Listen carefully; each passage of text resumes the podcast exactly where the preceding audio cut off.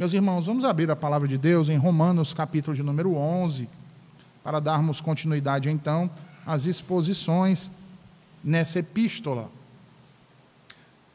No último domingo, nós havíamos exposto os versos de número 25 até o verso de número 27. Hoje nós faremos a exposição a partir do versículo 28 até o versículo 32. Então, Romanos capítulo 11, versos, versículos 28 ao 32. Assim diz o Senhor. Quanto ao evangelho, eles são inimigos por causa de vós, mas quanto à eleição, eles são amados por causa dos pais. Porque os dons e o chamado de Deus são sem arrependimento. Porque assim como vós também em tempos passados não crieis em Deus, mas agora alcançastes misericórdia pela desobediência deles, assim também estes agora não creram, para que através da sua misericórdia eles também pudessem alcançar misericórdia. Porque Deus encerrou a todos na incredulidade, para que ele pudesse ter misericórdia sobre todos. Até aqui, meus irmãos, até aqui. No século XIX, por volta do ano 1853, o imperador russo, chamado de Nicolau I, invadiu as províncias turcas do Danúbio. Ele alegou que, com isso, defenderia as cidades sagradas de Jerusalém e Nazaré. Mas essa atitude por, parto, por parte do imperador russo desencadeou um terrível conflito entre a Rússia e a Turquia, que, por sua vez, mediante o apoio da França e do Reino Unido, declarou guerra aos seus invasores. No ano seguinte, mais precisamente em setembro de 1854, as tropas aliadas do Reino Unido e da França chegam então à Crimeia e sitiam a cidade de Sebastopol, base oficial da Marinha Russa ali na costa do Mar Negro. Durante o cerco, que durou cerca de um ano, meus irmãos, uma granada russa foi lançada por um dos seus canhões na encosta de uma colina próxima à cidade, do lado onde as tropas aliadas estavam acampadas, e, ao explodir naquele lugar, abriu-se-lhe ali uma nascente de água. Uma pequena fonte jorrou, exatamente onde o tiro do canhão havia caído. E durante o resto daquele cerco, veja, aquela fonte proporcionou às tropas aliadas, sedentas, um abundante suprimento de água pura e fria, capaz de garantir um dos principais suprimentos em uma guerra a todos os soldados. As tropas aliadas, meus irmãos, bravamente incisivas frente aos russos, que possuíam um exército e munição três vezes maior que os aliados, conseguiram vencer aquela batalha. Aos exatos 27 dias de agosto de 1855, após um severo bombardeio à fortaleza russa, que culminou com a explosão de um de seus principais paióis, ou seja, aqueles armazéns que guardam a, a, a munição, e a morte de seu almirante, conhecido como Kornilov, eles conseguem então tomar aquela cidade. Percebam, meus queridos irmãos, que assim como uma granada do inimigo, debaixo da providência, sendo desviada, serviu para aqueles soldados cansados e aflitos dos aliados, também tem sido assim os esforços dos ímpios contra o reino de Deus. Esforços todos esses, meus irmãos, anulados para o seu serviço. Meus irmãos, os grandes ataques feitos às Escrituras e ao povo de Deus ao longo da história sempre abriram mais e mais fontes da verdade. Quanto mais perseguida a igreja foi, mais temente ao Senhor ela se tornou. Quanto mais irmãos e irmãs morreram por amor a Cristo, mais se fortaleceu e mais se propagou o Evangelho.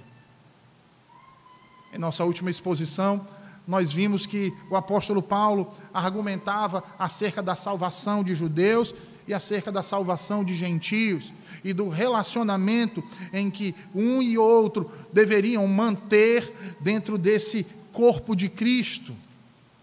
Nós vimos que a condenação de Israel era algo totalmente plausível, uma vez que, como nação, eles haviam rejeitado o Senhor Jesus Cristo. No entanto, seria também compreensível que pensássemos, à luz da aliança que Deus fez com os patriarcas, que estes fossem também salvos, objetos de Sua misericórdia. Porém, meus irmãos, percebam isso: nem uma coisa nem outra aconteceu, uma vez que apenas parte foi endurecida e outra parte creu no Evangelho. E esse, percebam, é exatamente o mistério do qual o apóstolo Paulo fala para os gentios no início do versículo 25, o qual ele nos chama a atenção e diz que nenhum de nós deveria ignorar. Esse mistério, meus irmãos, ainda permanece incompreensível para muitos. E isso acontece tão somente, meus queridos, porque esse mistério pertence aos propósitos ocultos de Deus, a sua soberania em salvar alguns de uma massa caída, de pecadores indignos e endurecer a outros por sua incredulidade. E nós precisamos reconhecer isso, meus irmãos. Nós precisamos reconhecer que isso é algo que permanece ainda acima de nossa limitada razão e conhecimento. Não é à toa que ele encerra este capítulo falando da profundidade, da riqueza, da sabedoria e do conhecimento de Deus. É sobre isso, irmãos. É sobre essa forma de como Deus salva pecadores graciosamente que Paulo está falando aqui mais uma vez. Porque essa é a forma que Deus reúne o seu Israel, o seu corpo, a sua igreja, formada tanto de judeus quanto de gentios, todos eles eleitos para a salvação. E aí percebo, o endurecimento de um traz salvação para o outro. A salvação do outro quebranta alguns e assim, perceba, a graça alcança a todos. Como diz o apóstolo Paulo nos versículos 26 e 27, todo Israel será salvo, como está escrito: virá de Sião o libertador, e ele apartará de Jacó as suas iniquidades. Observe, meus irmãos, que nesses últimos dois versículos que nós tratávamos no domingo passado, vários textos são citados aqui por Paulo como em um encadeamento, onde um texto sobrepõe o outro, quer um pouco mais, quer um pouco menos. As citações coletaneadas aqui vão de Isaías 59 a Isaías 27, a Jeremias 31, colaborando inclusive com o que diz Miqueias no capítulo 5 e versículo 2. Os textos, em sua transcrição literal, enfatizam a vinda do Messias para ou por causa de Israel. No entanto, nós percebemos que aqui o apóstolo Paulo modifica essa perspectiva, declarando que o Messias, o redentor de Israel, viria de Sião. E nós bem sabemos que Sião é uma referência nas Escrituras para Jerusalém. E se você lembrar do que Paulo diz, Lá em Gálatas capítulo 4, versículo 26, em que ele fala da Jerusalém celestial, nós podemos dizer que ele está dizendo que o, o Salvador, o Redentor de Israel, viria de Sião, dessa Sião celestial. Não há dificuldade, veja, não há dificuldade ou problema com essa modificação no texto, porque nós estamos falando do apóstolo Paulo um judeu extremamente versado nas escrituras do Antigo Testamento, tanto em sua versão grega, conhecida como Septuaginta, como também no texto original hebraico. Possuindo assim, sem sombra de dúvidas, habilidade suficiente que, como diz Hendrickson, para tecer esses diversos fios num desenho de rara beleza e consistência. Além disso, ele tem a autoridade apostólica. E então perceba que a profecia dizia que a tarefa do libertador consistia em afastar a impiedade ou a iniquidade de Jacó, ou seja, de Israel. E assim logo todo Israel seria salvo. Porém, meus irmãos, perceba que para que isso acontecesse, Jacó teria que ser libertado mas não desse ou daquele inimigo terreno, como muitos judeus aguardavam, mas da sua impiedade, do seu pecado. E de fato foi, meus irmãos. Vejam, João diz, lá no capítulo 1, versículo 11 ao 13, ele diz assim: a falar do Verbo, a falar de Jesus Cristo, ele diz: Veio para o que era seu, e os seus não o receberam. Mas a todos quanto o receberam, deu-lhes poder de serem feitos filhos de Deus, a saber, aos que creem em seu nome, os quais não nasceram do sangue, nem da vontade da carne, nem da vontade do homem, mas de Deus. Perceba aqui o grande mistério que Paulo revela, meus irmãos. O grande mistério aqui que ele revela diz respeito à salvação graciosa de Deus, tanto de judeus quanto de gentios. Pois quem é Jacó, irmãos, se não Israel? E dentro do contexto, então, nós perguntamos novamente: quem é todo Israel, no versículo 26, se não todos os eleitos de Cristo, judeus e gentios? Ora, Cristo veio para os seus, mas os seus não o quiseram, como disseram Paulo e Barnabé em Atos, capítulo 13, versículos 46 e 47, onde lá está registrado por Lucas. Cumpria que a vós outros, em primeiro lugar, fosse pregada a palavra de Deus, mas posto que a rejeitais, e a vós mesmos vos julgais indignos da vida eterna, eis aí que nos volvemos para os gentios, porque assim nolo determinou o Senhor. Observem, irmãos, que todo o conceito paulino de processo da história da redenção pode ser entendido sobre esse prisma, sobre esse olhar. É por isso então que ele vai dizer no versículo 28, veja aí, versículo de número 28.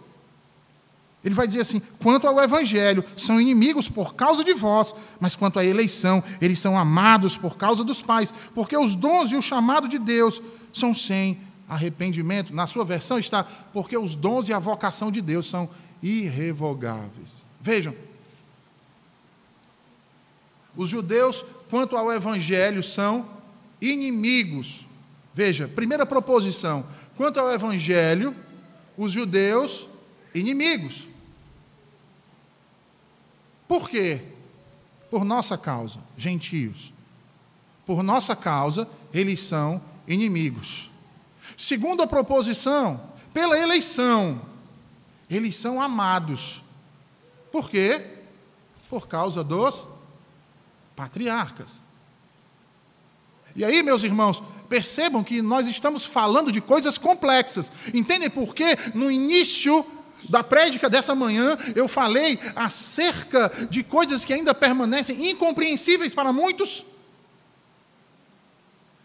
Inimigos por vossa causa, amados por causa dos patriarcas. Ora, como eles podem ser ao mesmo tempo inimigos e amados, irmãos?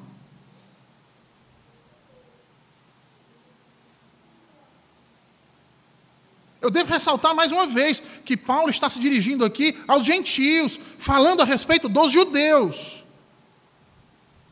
Dos judeus. E aí, meus irmãos, notem que até a chegada de Cristo, os judeus viviam sob a expectativa da vinda do Messias, do libertador, aquele, conforme o apóstolo Paulo fez a citação no versículo de número 26. Porém, quando esse Messias vem, eles não o reconhecem, eles o rejeitam. E é a partir daí então que se tornam seus inimigos. Seus inimigos. Porque não há como, meus irmãos, se dizer amigo de Deus, rejeitando o Filho de Deus. Entendem? É por isso que é complicado muitas vezes nós acharmos que os judeus, os judeus que blasfemam contra Cristo, adoram o mesmo Deus. Ora, a oposição dos judeus ao evangelho configurava uma transgressão, um pecado. E esse pecado, porém, olha o que Deus faz. Deus transforma essa transgressão em uma virtude. Por quê? Porque foi através da rejeição deles que os gentios foram então chamados. Observe como isso está diametralmente ligado pelo que diz Paulo lá no versículo 11, quando ele diz: pela sua transgressão veio a salvação aos gentios. Por outro lado, diz Paulo, no tocante à eleição, eles são amados por causa dos patriarcas. E para nós entendermos isso que ele está dizendo aqui, nós precisamos primeiro entender o que não está sendo dito. Tá certo? Primeiro, quando ele fala que no tocante à eleição, amados por causa dos patriarcas, não significa dizer que eles foram salvos por descenderem dos patriarcas. Não está dizendo isso. Em segundo lugar, não significa que eles foram salvos por causa da fé dos patriarcas. Também não está dizendo isso. A pergunta então é: o que significa então isso aqui que nos está sendo dito? Significa que, quanto à eleição, por causa das promessas feitas aos patriarcas, por amor de seu santo nome, Deus os ama. Aí você pergunta, mas como, como é que pode ser isso, pastor? Observe o que Paulo diz lá em Romanos 9, versículo 4. Volte um pouco aí nas Escrituras e veja o que o apóstolo Paulo diz em Romanos capítulo 9, versículo número 4. Você vai lembrar, porque nós já expomos esse texto. Veja, o apóstolo Paulo vai ressaltar o que? A eles, judeus, pertence a adoção e também a glória, as alianças, a legislação, o culto e as promessas. Deles são os patriarcas e também deles descende o Cristo, segundo a carne, o qual é sobre todos Deus bendito. Ora, meus irmãos, eles receberam o receptáculo da promessa e da aliança. Foi dada a eles, como diz Paulo no versículo 29. Porque os dons e a vocação de Deus são irrevogáveis. Os dons aqui, meus irmãos, está diretamente ligado às bênçãos.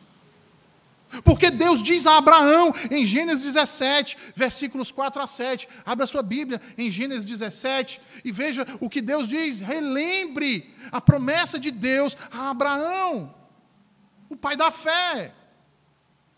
Veja, Deus diz a Abraão: serás pai de numerosas nação, nações. Abraão já não será o teu nome, e sim Abraão, porque pai de numerosas nações te constituí fartiei fecundo extraordinariamente. De ti farei nações, e reis procederão de ti. Estabelecerei a minha aliança entre mim e ti e a tua descendência no decurso das suas gerações, aliança perpétua para ser o teu Deus e o Deus da tua descendência. É interessante porque a gente geralmente olha para esse texto e a gente guarda essa palavra, o Deus da tua descendência, e a gente só quer atribuir a judeu, mesmo Deus dizendo antes que ele vai ser pai de muitas. Não é verdade? É como se a gente estivesse com um tapa-olho, que a gente não consegue ver o que Deus está dizendo, expandindo. Porque Abraão é pai de outras nações, de várias nações. E sendo assim, meus irmãos, perceba que a rejeição de Israel pelos judeus trouxe bênçãos sobre os gentios. Porém, observe que isso nunca foi um impedimento para que esse mesmo evangelho que alcançou os gentios fosse pregado primariamente aos judeus. Pois, se você bem lembrar, Paulo, no início dessa epístola aos Romanos, lá no capítulo 1, versículo 16, ele diz: Lembra? Não me envergonho do Evangelho, porque é o poder de Deus para a salvação de todo aquele que crê. O que é que Paulo diz? Primeiro do judeu e depois o grego. Ou primeiro o judeu e também o grego. Observe que os apóstolos iam pregar o evangelho de cidade em cidade. E perceba que eles têm esse mesmo padrão. Como nós podemos ver no registro de Lucas, em várias passagens de Atos dos Apóstolos. O padrão de evangelização e da missão entregue aos apóstolos por Cristo é o de pregar ao judeu e depois ao gentio. E isso, meus queridos irmãos, nos mostra a importância e o amor de Deus por Israel dentro do seu plano de salvação. E nos mostra também uma segunda realidade, e que é ignorada pela maioria de nós. Nos mostra a necessidade de evangelizá-los. De evangelizá-los. É por isso, meus irmãos, que os, em nossos símbolos de fé, nossos antepassados falaram da necessidade de orarmos pelos judeus. Se você bem lembrar, a pergunta 191 do Catecismo Maior de Westminster, que trata da segunda petição da oração do Senhor, ele diz lá, veja, eu vou ler e relembrar os irmãos. Na segunda petição, que é: Venha o teu reino. Diz assim: reconhecendo que nós e todos os homens estamos, por natureza, sob o domínio do pecado e de Satanás, pedimos que o domínio do mal seja destruído, o evangelho seja propagado por todo o mundo, os judeus chamados e a plenitude dos gentios seja consumada. Que a igreja seja provida de todos os oficiais e ordenanças do evangelho, purificada da corrupção, aprovada e mantida pelo magistrado civil Veja, o que é que diz a segunda petição? Aprovada e mantida. Esse é o papel do magistrado civil. Não é perseguir a igreja, é mantê-la, é defendê-la. Quando o magistrado civil se submete a Cristo. Mas quando ele é rebelde a Cristo, ele persegue.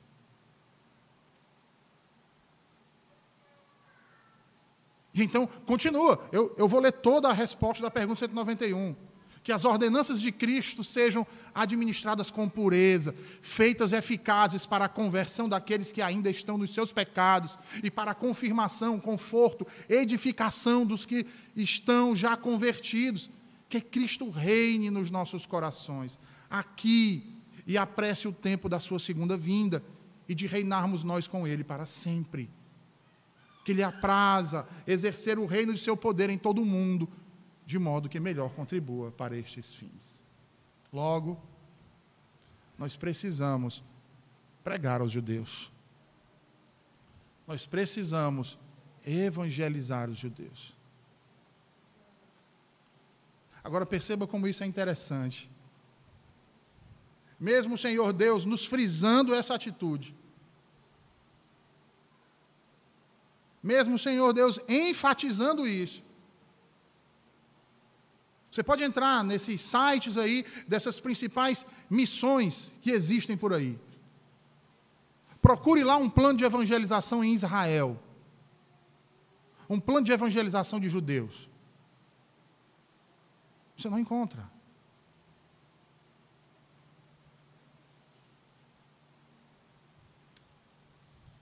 Nós vemos todos os dias aí pseudo-missionários dizendo que quer ir para a África, eu quero ir para a África, eu quero ir para a África, eu quero ir para a África, eu quero ir para a Índia, eu quero ir para a Índia, eu quero ir para a Índia. Mas ninguém fala, eu quero ir para Israel. Eu quero proclamar a Cristo para os judeus. Não é interessante isso? Somos displicentes quanto a isso, irmãos. Porque muitas vezes nós enxergamos nas Escrituras apenas aquilo que nós queremos enxergar e não aquilo que Deus está nos dizendo, está nos ordenando. Nós precisamos que Deus nos lembre que outróramos éramos inimigos dele, lembram? Outrora todos nós aqui éramos inimigos de Deus, mas a graça nos alcançou e nos fez filhos. Agora, aqueles que eram filhos, hoje são inimigos. E sabe o que é que nós fazemos? Os desprezamos. os desprezamos. E por quê? Eu vou lhe dizer, porque a gente acha que ser judeu está tudo bem. Assim como a gente olha para os papistas, ah, é o mesmo Deus, está tudo bem.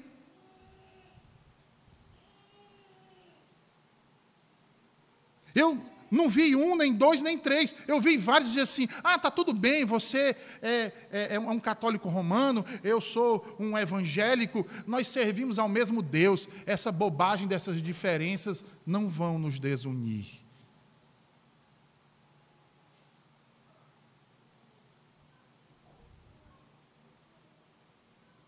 Quantos de nós, muitas vezes, tem a oportunidade de evangelizar um judeu?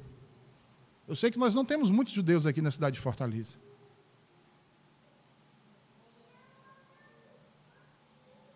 Nós não temos.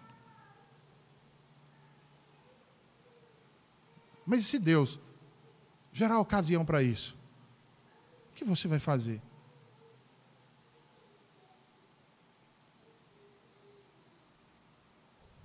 Se calar? Ou testemunhar do amor de Cristo?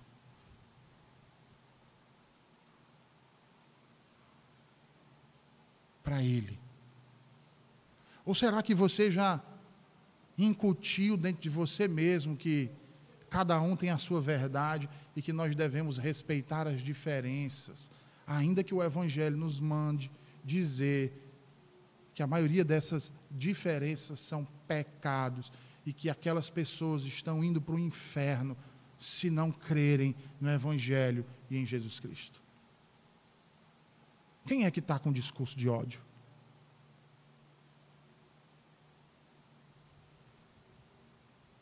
É quem lhe fala da salvação ou quem lhe deixa ir diretamente para a condenação? De quem é o discurso de ódio?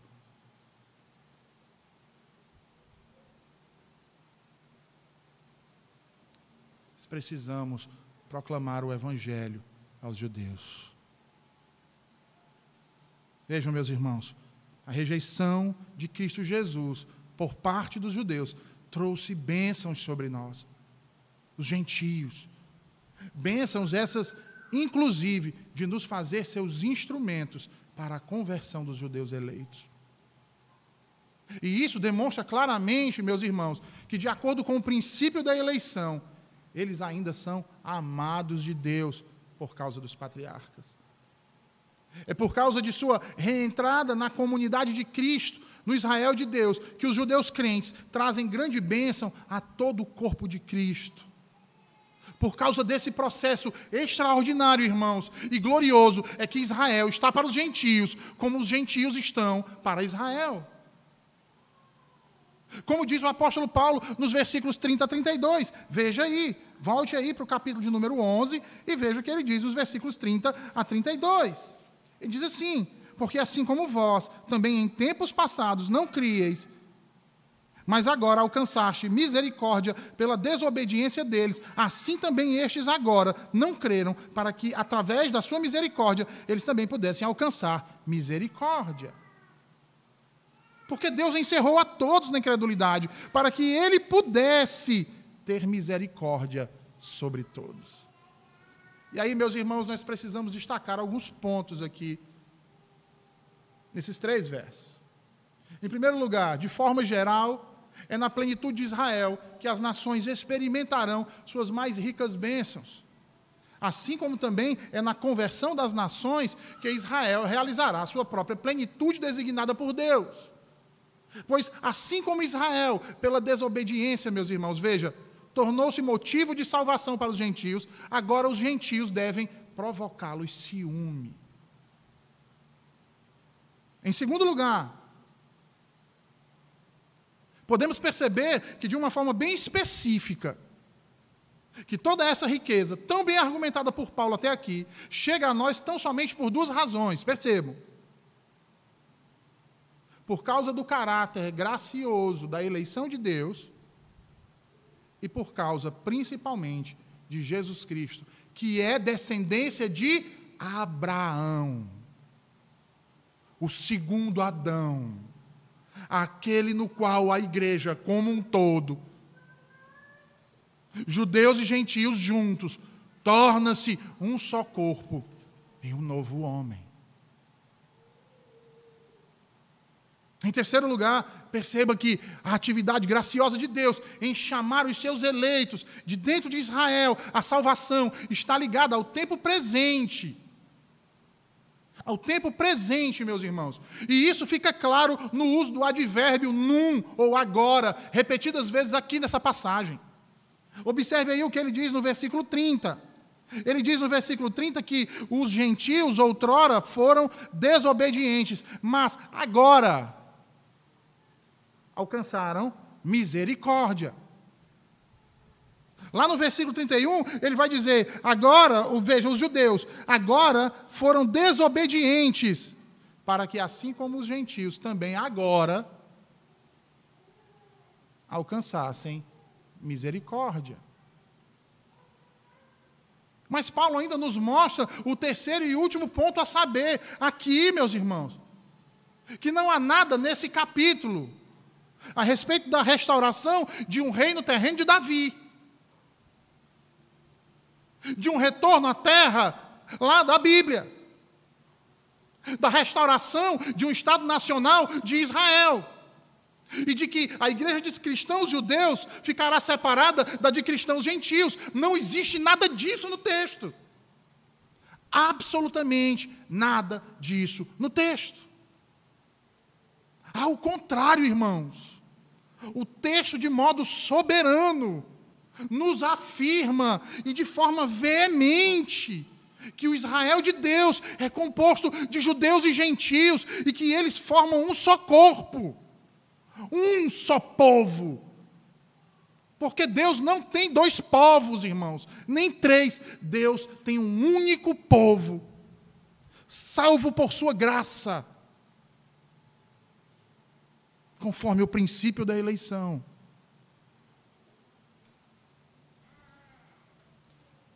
Nos mostra também, meus irmãos, que a relação desses ramos, e aí parafraseando aqui, parafraseando aqui a, a ilustração de Paulo, né? Que esses ramos, pertencentes e sustentados pela mesma oliveira, que estes ramos é essencial a boa relação para a disseminação do Evangelho de Cristo.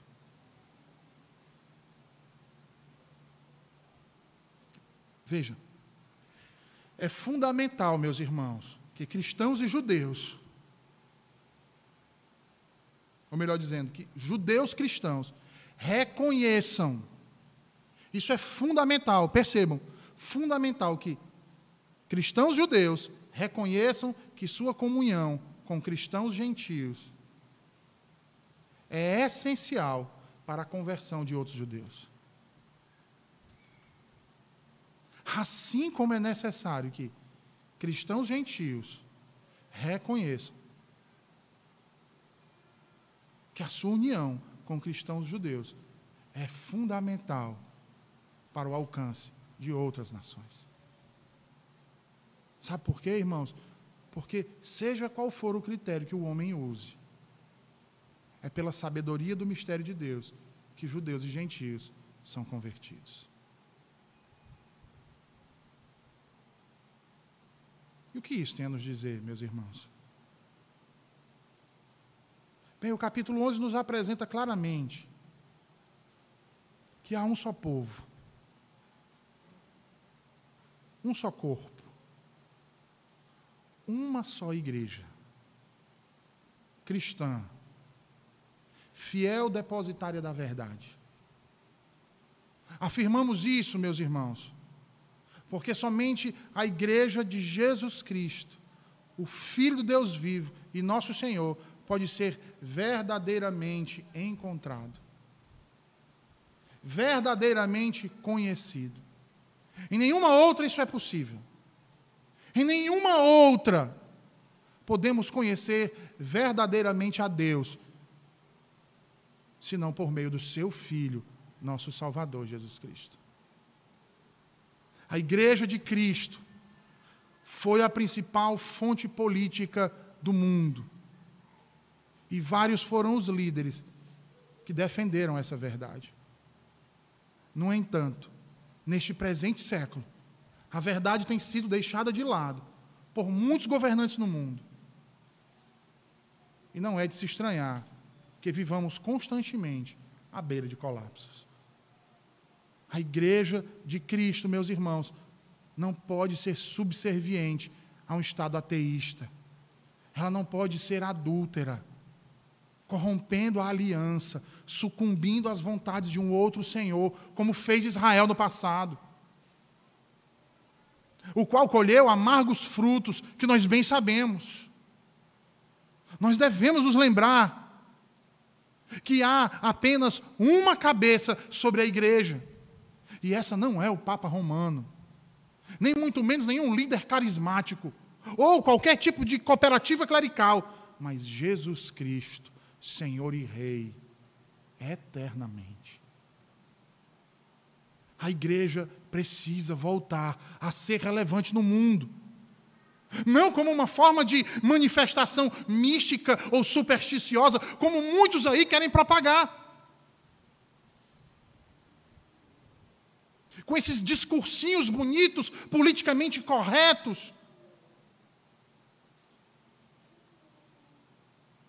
Com a ideia de se tornar uma opção alternativa para as pessoas de autoajuda e desenvolvimento do ser humano. O papel da igreja nesse mundo não é esse. O papel da igreja nesse mundo é refletir a glória do Salvador Jesus Cristo nesse mundo de trevas.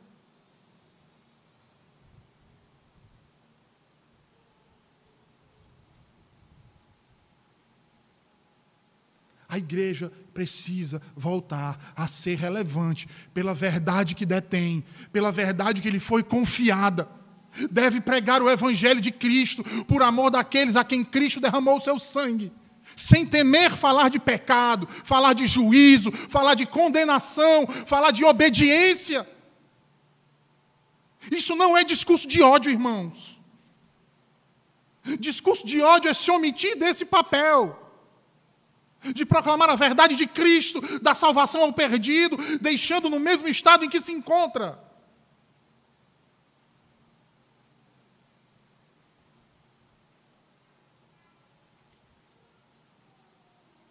Não tenhamos medo de falar a verdade. Não tenhamos medo de obedecer ao que Cristo nos ordena. Não tenhamos medo de sermos julgados por este mundo. Não tenhamos medo do opróbrio desta era. Mas proclamemos a Cristo e esse crucificado a todas as nações, inclusive aos judeus para que os eleitos do Senhor sejam chamados até alcançarmos a plenitude, onde todo Israel será salvo. Que a graça de Jesus Cristo prevaleça e seja abundante sobre todos vós, meus irmãos. Vamos orar? Senhor Deus bendito, nós te louvamos e te bendizemos pela tua graça e misericórdia nesta manhã nas nossas vidas. Obrigado, Senhor, por nos ensinar acerca deste precioso mistério teu, da salvação, da relação, Senhor, entre judeus e gentios, os quais, Senhor, tu os unificou em um só corpo, em uma só igreja, como um só povo, por amor ao teu nome, para que a tua graça e a tua misericórdia, Senhor, fossem louvadas pelos séculos dos séculos.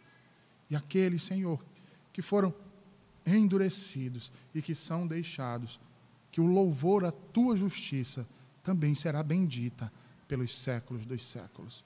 Nos ajuda, Senhor, a cumprir as tuas ordenanças, a amar o nosso próximo, mas acima de tudo e de todos, amar a ti e viver para ti, para a tua glória, hoje e sempre. Amém